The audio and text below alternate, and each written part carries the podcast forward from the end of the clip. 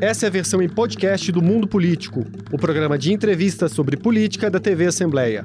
Aqui, tudo sobre o xadrez político em Minas, no Brasil e no mundo. Olá! Hoje no Mundo Político, os primeiros impactos e possíveis desdobramentos do ataque da Rússia à Ucrânia.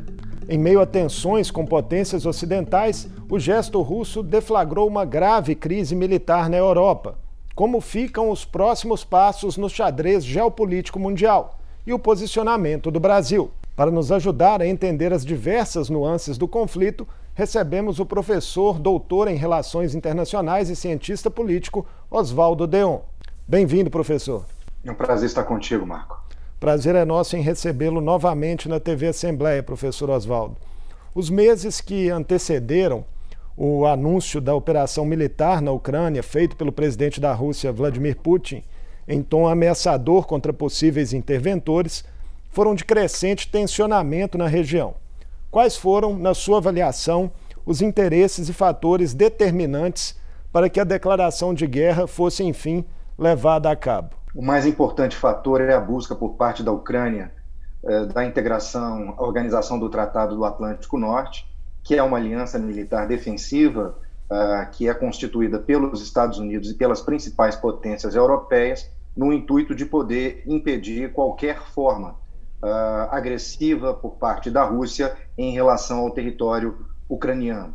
Da mesma forma também que as ameaças que a Rússia tem sentido em função da possibilidade uh, de que a Ucrânia possa se afiliar à União Europeia que é uma aliança comercial e política e que, junto com a OTAN, representam para o regime de Putin uma ameaça em relação à sua área de abrangência e também daquilo que diz respeito ao entorno da Rússia que foi perdido depois da desconstituição da União Soviética. É claro que, mais do que apenas os aspectos de segurança, há também os aspectos políticos.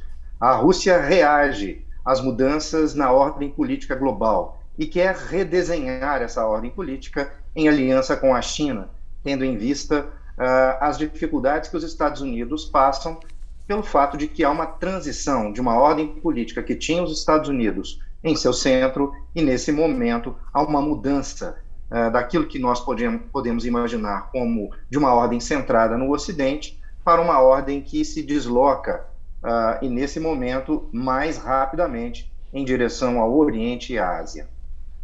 Nesse segundo dia de ataque russo, professor Deon, a capital da Ucrânia, Kiev, foi cercada e bombardeada. O presidente Putin pediu ao exército ucraniano que deponha o presidente da Ucrânia, Zelensky.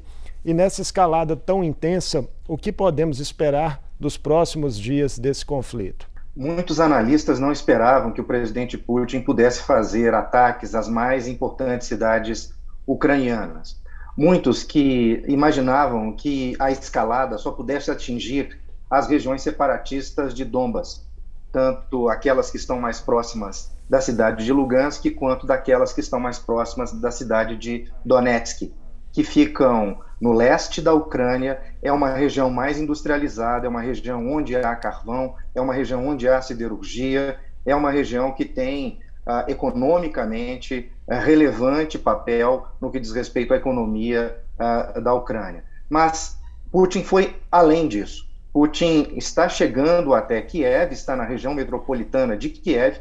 Kiev é uma grande cidade, isso trouxe inúmeros problemas para a população de Kiev, bem como também para toda a população da Ucrânia. Então, é possível esperar de que uh, Putin uh, possa bombardear as instalações militares, instalações de energia, as instalações que podem fazer com que haja uma capacidade combatente por parte do exército ucraniano em se opor à presença russa nesse território e mais adiante que haja uma rendição ou um acordo por parte do governo de Zelensky no intuito de poder aceitar ou uma convivência com o regime de Putin ou sua substituição em direção a um regime político que seja mais próximo dos interesses de Moscou do que exatamente aquilo que Zelensky, nesse momento, representa ah, para a relação bilateral Ucrânia-Rússia.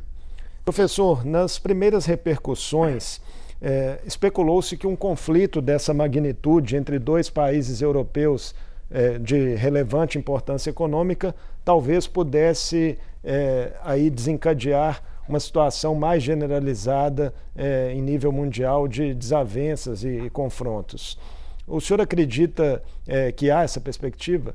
Bom, é bem improvável que isso aconteça em função de que a Ucrânia ainda não faz parte da OTAN uh, e só haveria a possibilidade de que isso pudesse ocorrer caso a Rússia pudesse se expandir em direção a oeste, em direção à Eslováquia, à República Tcheca, em direção à Romênia, também em direção ao Báltico, em direção à Polônia, Lituânia, Estônia, Letônia, mas é bem provável que isso aconteça, porque fica claro de que os objetivos de Putin é fazer com que haja, por parte da Ucrânia, uma negativa da sua demanda de associação a essa aliança militar comandada pelos Estados Unidos.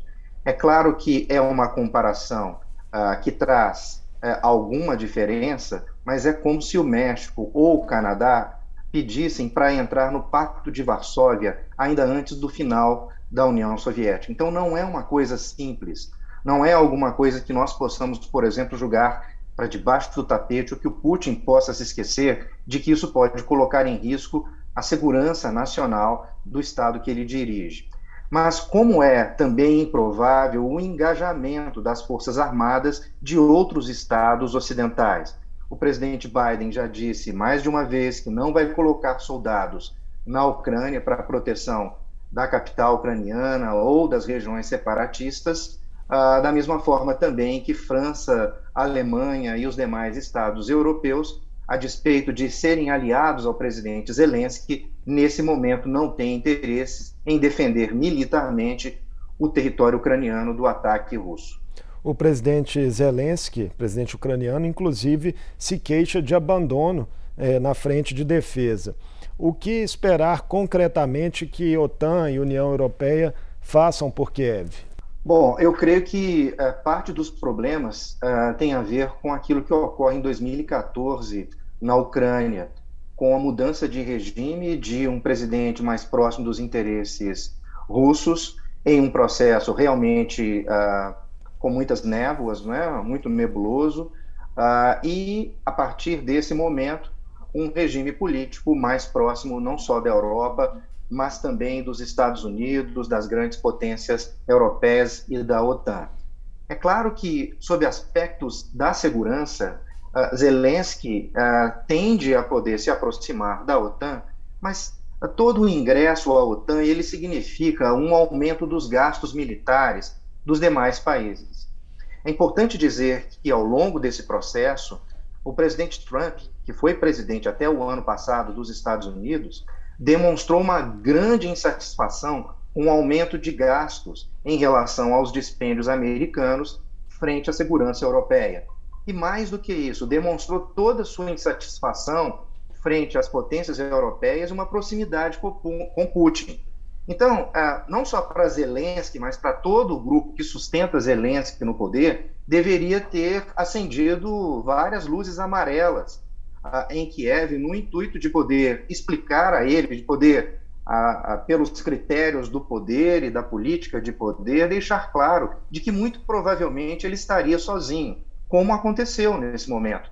Ele esteve na conferência de Munique recentemente reclamando uh, dos líderes europeus de que muitos tinham demonstrado a uh, sua proximidade com Zelensky e o seu regime, mas nenhum deles tinha apresentado nada concreto no intuito da defesa e da proteção do governo ucraniano frente a esse momento de grandes mudanças, de uma guerra que eles estão enfrentando frente a um adversário muito mais poderoso, uh, um adversário que historicamente tem derrotado as principais potências, como é o caso da Rússia, né, que já uh, conseguiu derrotar os nazistas, já conseguiu derrotar a Alemanha na Primeira Guerra Mundial, já conseguiu, em outros momentos também, derrotar Napoleão.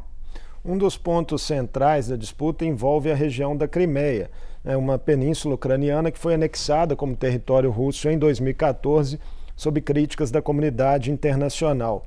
Por que a independência da Ucrânia e de outros países que compuseram a antiga União Soviética não foi suficiente ao longo do tempo para estabilizar politicamente a região? Bom, a questão diz respeito àquilo que acontece nas relações entre Estados Unidos uh, e Rússia frente às ondas de alargamento da OTAN. Uh, no primeiro momento dos estados bálticos, depois dos estados do leste europeu. Então, nessas ondas de ampliação, de presença da OTAN e dos Estados Unidos na Europa do Leste, na Europa do Báltico, nas regiões próximas do Negro, do Mar de Azov, do Mar Cáspio, isso tudo fez com que houvesse uma mudança da percepção russa acerca da sua própria segurança. Então, quando a Rússia percebe de que haveria uma mudança de regime na Ucrânia em 2014, como disse na última pergunta, ela, dois meses depois, faz a ocupação da península da Crimeia e faz com que a população da Crimeia pudesse eh, se articular em torno de um plebiscito, demonstrando sua satisfação com os russos, demonstrando sua satisfação com o novo status quo de aliança, né, de pertencimento uh, à Rússia como um todo. Então, a, a, engenharia, a arquitetura da segurança europeia foi insuficiente para poder abrigar uma potência tão relevante quanto a Rússia hoje. Porque, na cabeça de muitos americanos, a Rússia ainda é aquilo que emerge da União Soviética nos anos 90, liderada por Yeltsin, liderada naquele momento por um líder político russo muito próximo dos interesses dos Estados Unidos e dos líderes europeus. Mas a baixa popularidade fez com que em 99 pudesse emergir o atual líder, né, que já tem mais de 20 anos no poder entre presidente e primeiro-ministro da Rússia. Como enquadrar, professor Deon, o peso desse conflito no histórico de guerras presenciadas pela atual geração? Bom, eu creio que nós estamos observando uma guerra uh, diferente. Né? Provavelmente nós teremos uma guerra mais rápida, em função, inclusive, de que os avanços russos, os avanços das forças armadas russas sobre o território ucraniano demonstram de que há uma maioria, né, uma qualidade, uma presença destacada das Forças Armadas em relação àqueles que são seus adversários nesse momento. Mas antes da guerra, o que a gente pôde observar ah, foram várias ah, demonstrações, tanto da presença da inteligência russa, da inteligência dos Estados Unidos. O presidente Biden andou dizendo aí uma semana antes de que ele tinha ah, informações de que os russos iriam penetrar em território ucraniano, da mesma forma que uma série de ações daquilo que vamos chamar de guerra cibernética, né, ou de tentativa cibernética de desestabilização.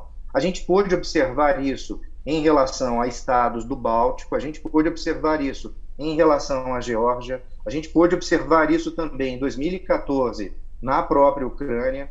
Então, o que nós temos é uma espécie de situação híbrida em que não só as Forças Armadas participam ativamente dessa perspectiva estratégica, como também as forças ligadas à área de inteligência e aqueles que são ligados à área cibernética.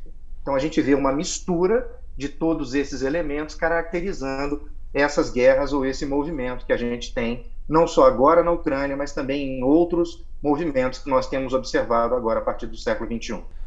Professor Deon, ainda vamos falar mais sobre as relações conturbadas entre Estados Unidos e Rússia, mas queria também tocar com o senhor na questão do Conselho de Segurança da ONU. O embaixador ucraniano nas Nações Unidas chegou a fazer uma convocação de que outros países membros do Conselho eh, tivessem movimentos eh, mais firmes no sentido de se parar a guerra. Mas, efetivamente, o Conselho tem poder para isso na sua atual formatação? Marco, ao final da Segunda Guerra Mundial, os vitoriosos dividiram as questões de segurança uh, para cinco grandes estados. E um deles uh, foi a União Soviética, que foi sucedida pela Rússia. Existem outros estados, e nesse caso, inclusive o Brasil faz parte pela 11 primeira vez do Conselho de Segurança, mas não constituem os estados que têm o poder de veto e é exatamente o caso da Rússia. Então, nesse sentido, é de se esperar de que o Conselho de Segurança seja neutralizado, tendo em vista a hipótese de veto ah, de qualquer forma de tentativa do Conselho de Segurança, dos seus outros membros, de passar uma resolução que coloque em risco os interesses da Rússia. Curiosamente, na reunião recente que aconteceu no Conselho de Segurança, a presidência do Conselho de Segurança, nesse momento, está nas mãos da Rússia. Então, não é do Conselho de Segurança que nós podemos esperar a solução para os principais problemas da guerra na Ucrânia. Talvez, quem sabe, o próprio secretário-geral ele tem um poder, uma iniciativa diplomática relevante, a própria Assembleia Geral, os estados mais engajados nos assuntos de segurança e defesa do mundo possam dizer algo uh, que possa uh, significar um evento relevante para uma chamada à paz no que diz respeito à Rússia e à Ucrânia. Há paralelos, na visão do senhor, entre a conjuntura atual de desavenças eh, Estados Unidos e Rússia com a situação da Guerra Fria, é possível afirmar nesse momento que a banda oriental do mundo, liderada aí pela China, tem se fortalecido cada vez mais em relação às potências ocidentais? A Guerra Fria foi caracterizada, especialmente pelos Estados Unidos, pela doutrina da contenção. Então, existiam dois regimes políticos e econômicos bem diferentes. De um lado, o capitalismo, do outro lado, o socialismo soviético. Então, a busca uh, da contenção, a grande estratégia da contenção, era para poder silenciar a União Soviética, era para poder superar as contradições políticas e culturais em relação à União Soviética, bem como também agir em qualquer espaço político espalhado pelo mundo em que a União Soviética pudesse buscar uh, recursos e alianças que fortalecessem esse bloco soviético. A gente pode observar, por exemplo, que a política externa dos Estados Unidos para a Turquia e para a Grécia talvez tenha sido o primeiro grande movimento de política externa americana no intuito de poder fazer com que a doutrina da contenção pudesse acontecer. Nesse momento, nós não temos esses elementos para poder caracterizar uma nova Guerra Fria. O que nós temos é uma transição de poder. Uh, tanto Rússia quanto os Estados Unidos são regimes capitalistas.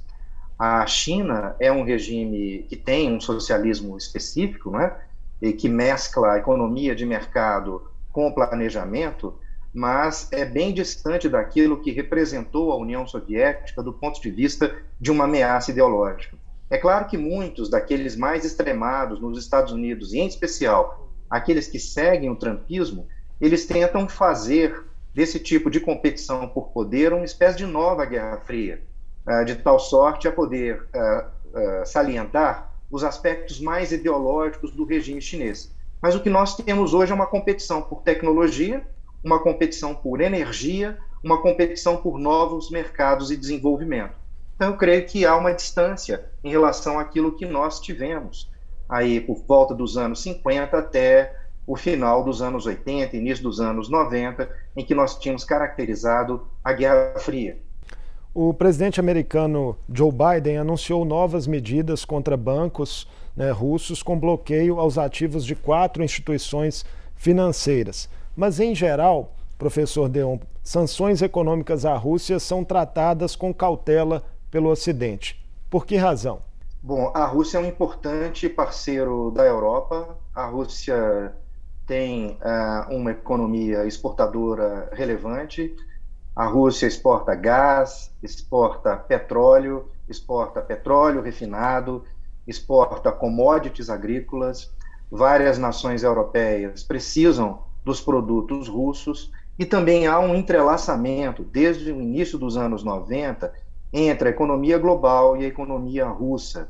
Uh, é claro que uh, os oligarcas controlam a economia russa em coalizão com o governo Putin, mas é bom lembrar que também na Ucrânia é assim.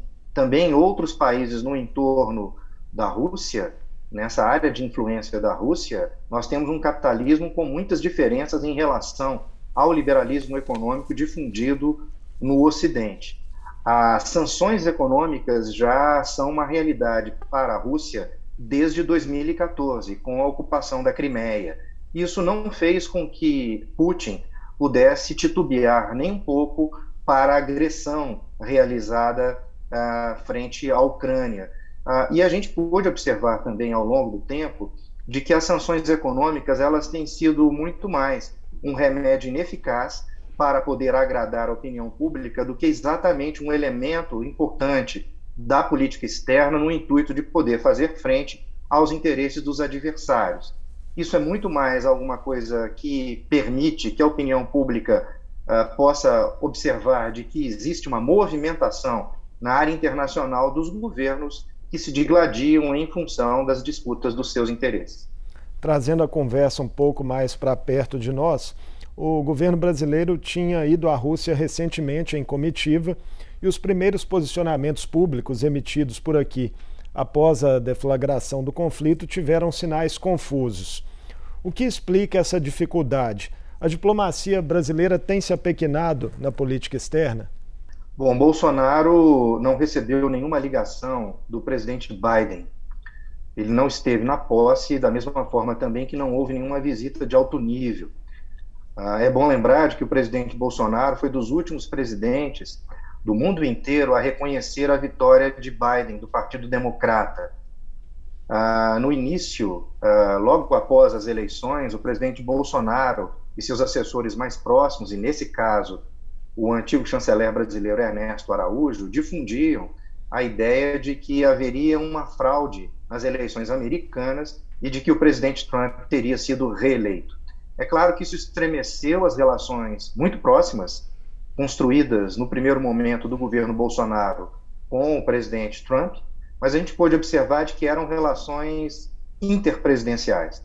Não, era, não eram relações de Estado, não faziam parte do centro da política externa brasileira.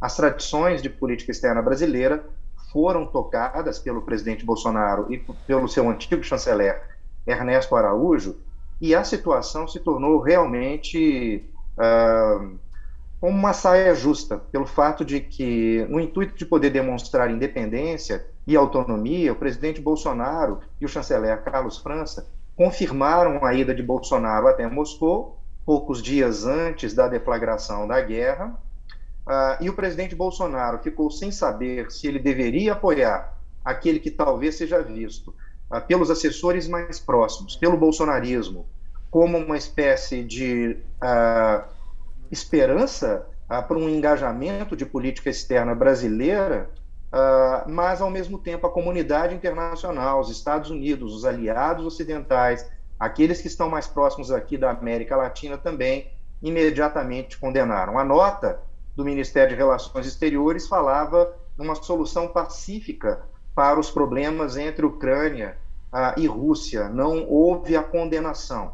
Isso colocou o presidente Bolsonaro numa situação realmente muito incômoda, porque, seguindo o direito internacional, e essa é a tradição brasileira, o governo brasileiro deveria uh, condenar a ocupação russa em território ucraniano e, somente em seguida, pedir a solução pacífica daquilo que ocorre nesse momento em território ucraniano. Mas a não condenação estabelece aí uma conexão com o presidente Putin, e isso me parece deletério para os interesses brasileiros de longo prazo e da política externa brasileira.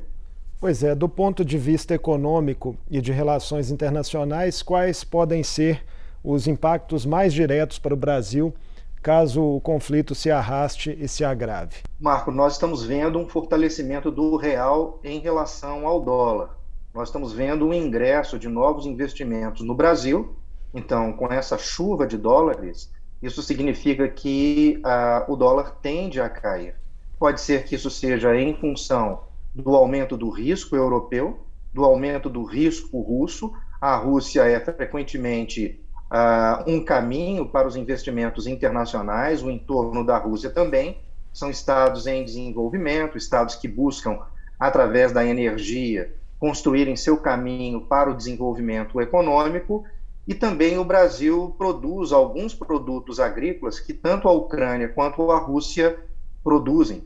Então, nesse caso, pode ser que o Brasil seja beneficiário dessa situação, caso o conflito prolongue. Eu não creio que o conflito deva prolongar durante muitas semanas, já que há uma demonstração da fragilidade das forças de defesa ucranianas frente a esse processo avassalador das forças armadas russas, que hoje já estão muito próximas a Kiev, que já chegam muito próximas à capital da Ucrânia, e muito provavelmente os sinais de que haverá uma tentativa de negociação do regime de Zelensky com Putin já estabelecem aí, quem sabe, um caminho para cessar as hostilidades russas em relação à Ucrânia.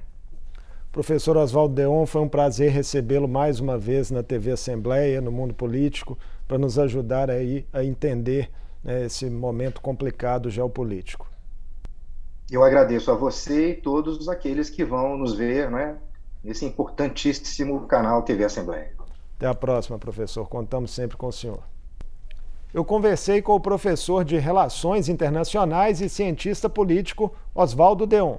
Ele analisou os primeiros impactos no cenário mundial do ataque da Rússia à Ucrânia, que envolve disputas econômicas e geopolíticas entre grandes potências e divergências históricas no conturbado leste europeu. O mundo político fica por aqui. Obrigado por nos acompanhar e até a próxima. O Mundo Político é uma realização da TV Assembleia de Minas Gerais. Nessa edição, a apresentação foi de Marco Antônio Soaleiro, a produção foi de Randy Hazuki, a edição de áudio de Tarcísio Duarte e a direção de Vivian Menezes. Você pode seguir o Mundo Político nos principais tocadores de podcast. Assim, você não perde nenhuma edição do programa. Para assistir a essa entrevista e aos outros conteúdos da TV Assembleia, acesse almg.gov.br/tv.